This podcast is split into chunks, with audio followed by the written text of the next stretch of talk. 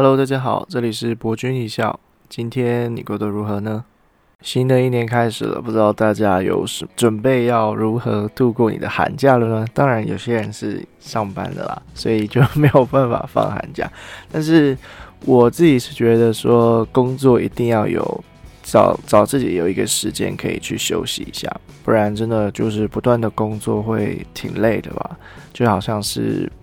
你每天都只为了某件事情，然后不断的去做，没有转换一下自己的固定思维，就很容易陷入在那种负面情绪里面。如果每天你都是觉得说，哦，没有人爱我，没有人想要我，就会就会不断的深入进去，最后有可能就会变成是有忧郁倾向哦。OK，那我们本周的科学小报是要来讲说，进到二零二一年了嘛？那有什么事情是？我们值得关注的，在这一年里面，这里呢，我要引用就是阿里巴巴的达摩院公布的十大趋势的观察。那阿里巴巴的达摩院呢，其实就是简单来讲，有点像是有点像是苹果学院那样子，就是他们会有一个自己的研究机构，然后去研去呃发展专利呀，然后去研究一些先进领域的技术。所以呢。在今年呢，阿里巴巴达摩院他讲了十大观察，第一个是氮化镓跟碳化系的第三代半导体。什么叫做氮化镓跟碳化系第三代半导体呢？很简单，就是具耐高温、耐啊耐高压、高频率、大功率、抗辐射。简单来讲，就是很厉害的一个。呃，集多功能于一身的东西，就现代人最喜欢的，就一个东西可以用好几个方式跟功能，有点像是 Type C。就以前我们譬如说，哦要传输的话是 USB、USB A、USB C 这种不同的啊不同的规格、不同的规模，然后你比如说你还要 HDMI 去连接到电视啊、电脑什么的，现在都有 AirPlay 或者是。啊，有一些好像听说之后，就是如果用 Type C 的话，也可以就是进行影像的传输，就变得方方便很多。而且 Type C 真的很好用，因为不仅速度快，而且你的呃插插头的地方，你不管两边都可以使用，不像是 USB C，永远我真的觉得用 USB C 永远就是你不知道第一次会中的几率就五五趴，然后我永我都是属于。第一次都不会中的，然后就要哦翻过来，又要转过去这样。而我自己呢，氮化镓的经验是有用过的，是最近很流行的氮化镓充电器。简单来讲，就是它是一种新的啊新的金属，然后这种金属呢，它做成充电器的时候，充电头它会是至少你原本相同瓦数的充电头的一半。例如说，像苹果的电脑笔电，它的充电头是六十五瓦的，大家都知道那个很方方一大块的那个方格子嘛。那个六十瓦的充电头，如果变成了六十五瓦的氮化镓的话，大概只有它的呃长呃宽度只有它的三分之一，然后长度是稍微比它再长一点点，就是就很真的很小，而且很轻，然后你就是这么小小的东西就可以有六十五瓦的，我觉得很厉害。所以这就是未来的很多的，譬如说汽车的快充器啊，还有呃氮化镓的快充器就会变得非常多，很长就应用在什么呢？就是五 G 的基站、新能源的车子跟特特殊的高压传输器啊、数据中心等那些。那平常生活当中，大部分人用到的就是我们的小小的充电器。OK，第二个趋势是量子运算投资持续的上升，啊，其实很简单啦，就是就量子量子电脑嘛，这是也是我们未来希望这个世纪能够完成的一个技术啊，在 Google 跟啊中国还有英国那边都有相近的发展。那呃，我之前如果有听泛科学的。泛科学的 podcast 的人应该有听到说，就是最近的二零二零年量子运算有一个突破性的发展。那之后会不会运用在量子计算里面呢？我们就拭目以待喽。第三个是碳基技术的突破以及柔性电子的发展。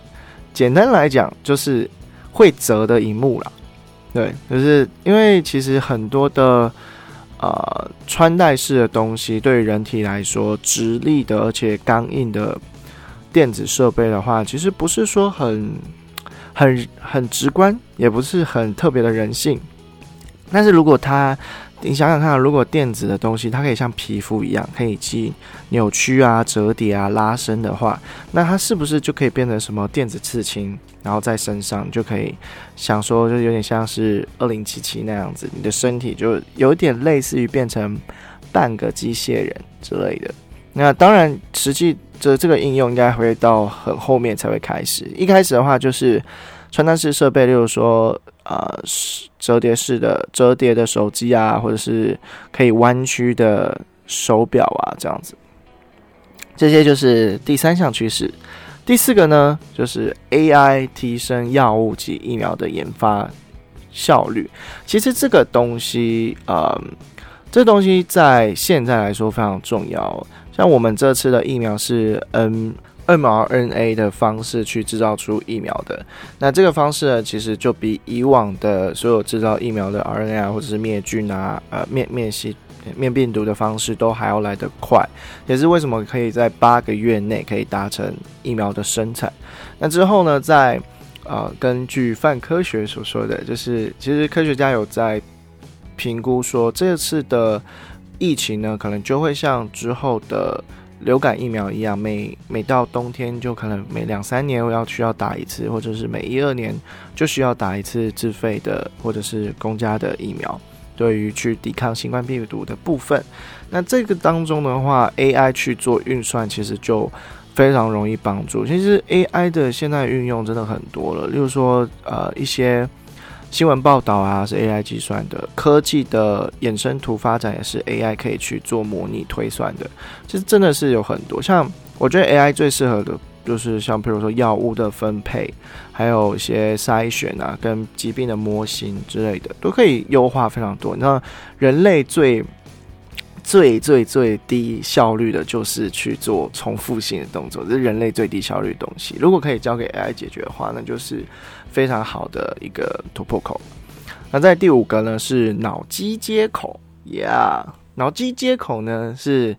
之前如果有在关注啊特斯拉的老板马斯克的话。就会知道他有运营一家公司叫做 Neuralink，这个旧公司呢就是专门在研发脑机接口的。之前他们就有公布说，对于呃猪的脑袋已经进行了脑机接口的放置。那之后呢，当然就会像是他的计划一样，想要达到就人脑能人脑可以直接跟网络连接。我真的好想知道那是什么感觉哦，就是你的脑袋可以去访问网络，诶，就是哇哦！好好难想象哦，但是我觉得这是一个非常大的帮助。如果人类的脑袋真的能够连接网络化，那将会是网络真正解放化的时候。当然也会衍生出很多问题啊。不过我自己是比较属于乐观派的，就是不会太担心说人脑如果真的完全的进入的话，会发生一些比较。太呃很糟糕的事，就像是一些科学家预言的什么哦，那现在的霸凌就会很很长啊，然后啊那些防盗系统就没有用啦。其实不会啦，因为到时候一定会有更相应的措施出来。那我这次的科学小报就先讲五个，下次再来讲下面五个，其实就是偷懒了。好，这就是本周的科学小报。这次的主题，相信大家看到标题就已经知道了。为什么我会说说抖音都里面内容都是智障的人才是真正的傻瓜呢？因为啊，我自己是抖音的用户，然后对于这抖音的内容是很多人会抱怨的，就例如说里面有太多的，比如说呃卖产品的啊，然后用一些剧情去推销。或者是说里面就只是呃高中生在跳舞，其实我觉得这要看，因为首先我要先理，我想要首先要理清的是抖音它这个市市场的取向，它就是以短视频为主嘛，啊短影片，台湾应该要叫短影片，对，反正这种很短的十五秒至一分钟的影片呢，它能够想要提供的讯息量就是短短的。那如果说你想要很深入的了解什么样的东西的话，那其实这不是一个很适合的平台。那这种小短影片的平台最适合的就是希望可以去运用那些零碎的时间而娱乐的人。那当然，抖音它之后，呃，它在之后来有解放掉那些时间的限制，影片时间限制，所以就是有些影片你可以看到那种长达五分钟、六分钟的，但其实我觉得不太适合抖音啊，因为人本来在使用一个软体的时候，它会依照固定的惯性而产生相应的。应对的反应。如果说你抖音五六分钟影片，其实大家就已经会迫不及待的滑下面一个，除非你的影片真的超好看。我有看过一些就是很有趣、很有趣的影片，它是教如何设计的平面设计的类型的影片，它非常的知识很庞大，然后里面的动画也做得很好看。但这不是我要聊的一个重点了。我想要讲的事情是如何喂养演算法这件事情。在去年的时候，呃，Netflix 有出推出了一个叫做《智能世界如何应对》的应对，嗯，前后两难吗？好像是这个中文标题吧。可是他就是在讲说，所有的那种科技的新贵，他们 Google 啊、Amazon 啊、啊 Apple 啊，或者是 Facebook、Twitter，主要是社群媒体，他们是如何去控制我们所想要看的内容。及我们想要听的内容，Apple 比较没有，因为它是属于硬体方的。但是那种软体方的社群大型媒体，它其实就是会想尽可能的去吸引你的注意力。毕竟你买的东西是一个免费的软体，你要知道这世界上只有一个定律，就是免费的最贵。就像是 Coco Chanel 曾经说过的，这世界上最啊最重要的东西都是免费的，然后。第二重要的东西都是最贵的，所以呢，呃，根据这句话呢，简单来讲是你的注意力就是这群社群媒，就是这些社群媒体想要赚钱的地方。其实以前的以前的这些科技新贵并不是这样的资本思考模式，而是后来就是经过一系列的啊那些那叫什么讲？CEO 的换人呐，或者是商业活动的兴起啊，让科技新贵们发现到，哦，这样原来可以赚更多钱，然后就想要，哦，我想要赚更多钱，就已经忘记了他们当初发明这些社群的初衷，是为了让人与人之间更加的紧密的连接，或者是能够在。在一个过了好几年五六年之后，发现哎，突然很想念某一个人，而可以在这个平台上面找到他，这已经是他们背离的初衷了。所以很多的员工会呃离开这些公司之后，就会开始告诉别人说，你要好好的去选择你使用的社群软体的方式。今天我就来教你们如何好好的使用抖音。OK，我们刚刚就已经先呃厘清了一件事情，是抖音它是一个短影片的平台。OK，短影片要要吸收的很有很有嗯营养的话，要什么？就是你平常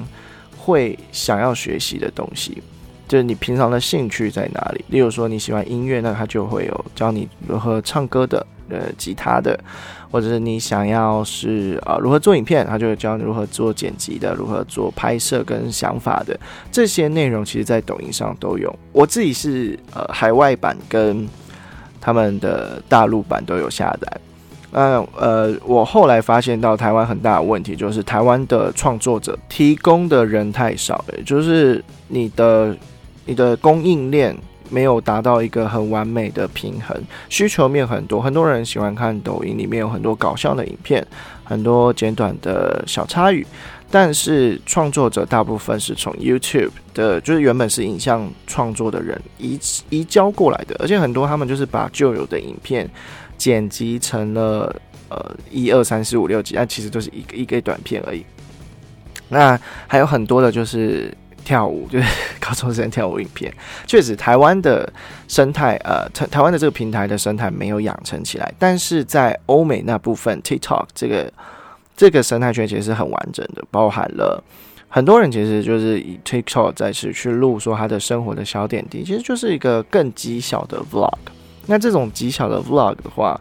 如果你可以好好的善加利用的话，你可以学到很多东西。例如说啊，我常常就看到就是如何他们在呃欧美国家里面，他们遇到相同的问题的时候，例如说教呃父母教育小孩谈恋爱之间的价值观。以及开车的时候会有什么小小物可以疏解自己的压力，我生活上的一些启发跟小点滴，这种东西其实是很值得学习的。而且，如果你可以有用心的再去经营你的演算法的话，你演算法推荐你的东西都是，如果你是一个有营养的人，简单来讲啦，就是你是一个呃有营养的人话，演算法推荐给你的就会是有营养的东西。所以，如果常常嫌弃说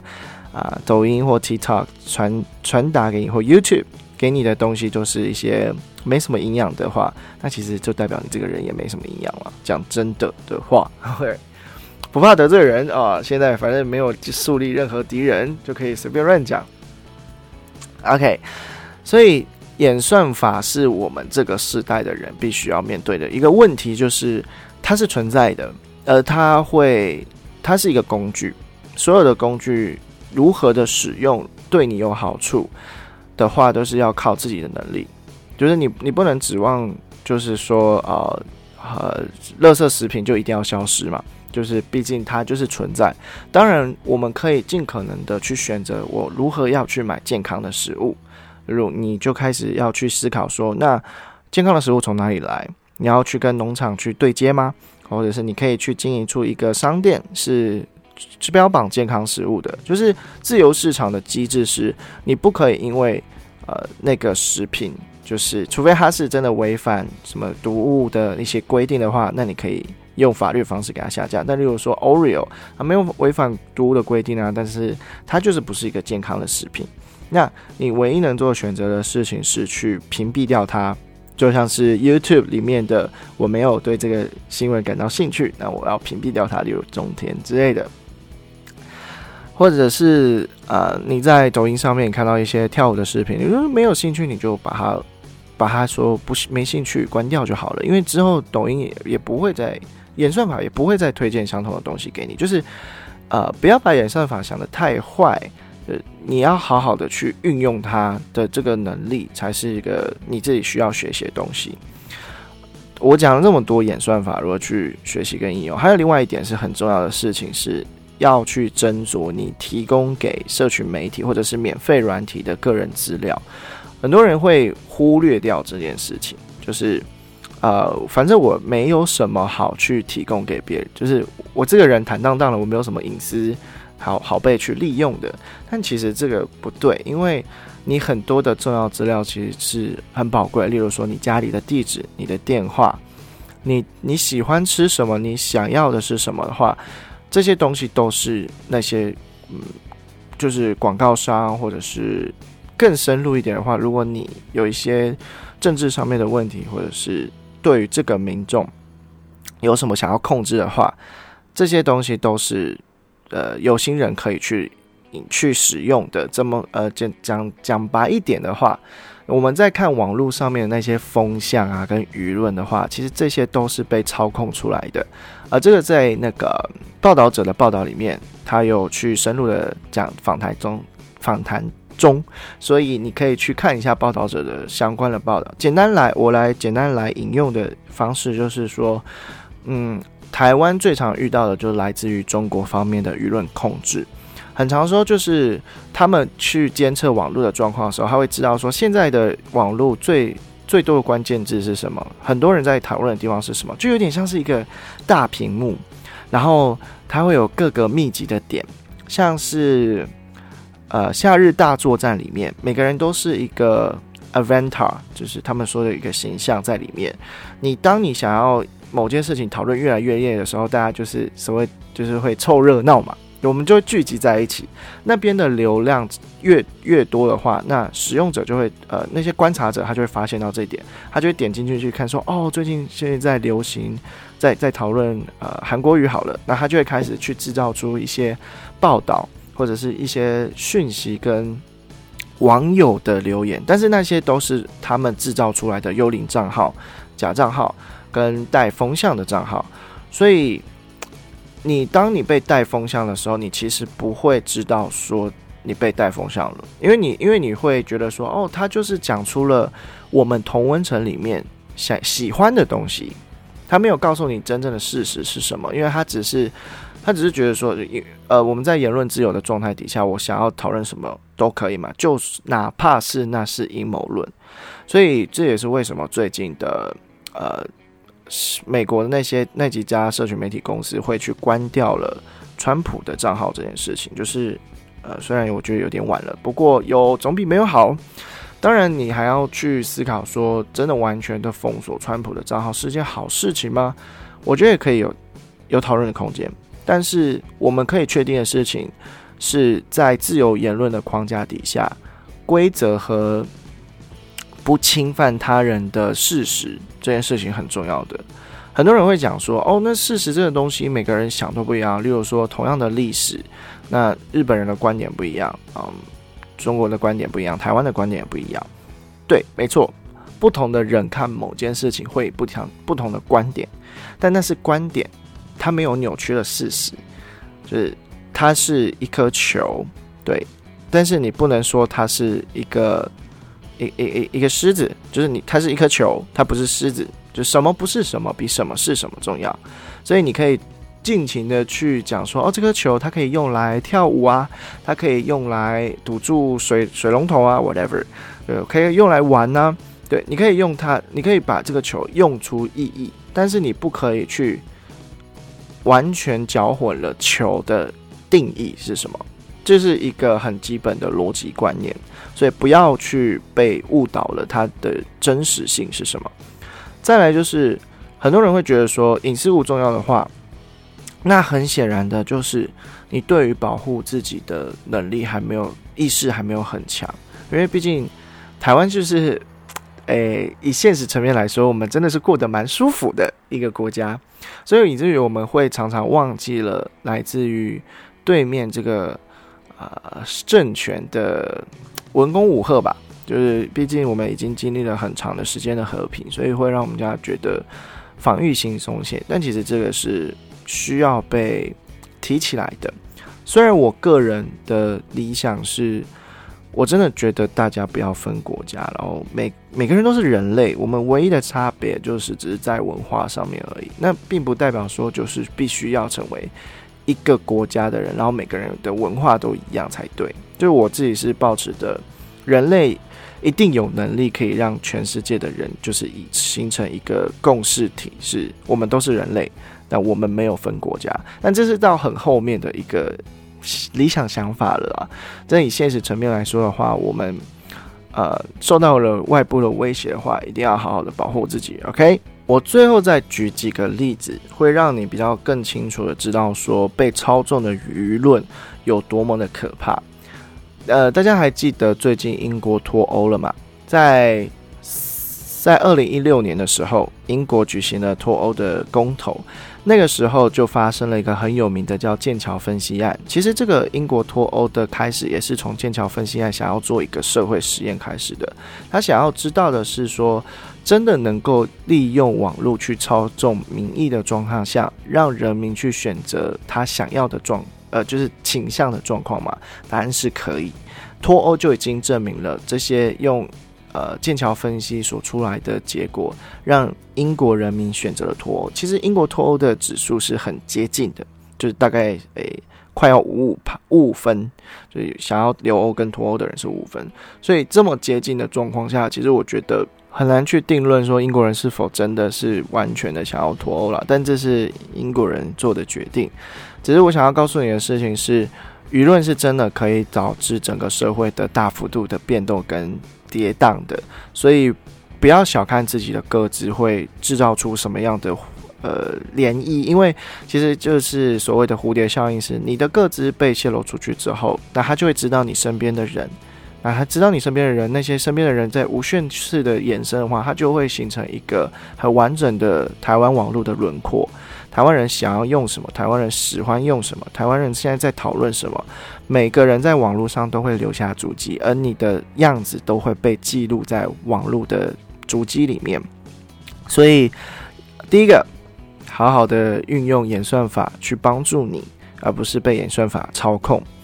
第二个呢，是好好的保护自己的个资，不要让个资变成了对付你的武器。这两件事情，希望大家可以学到。OK，这是今天的 episode，那我们下期见喽，拜拜。我是不是忘了讲 adios？对，adios。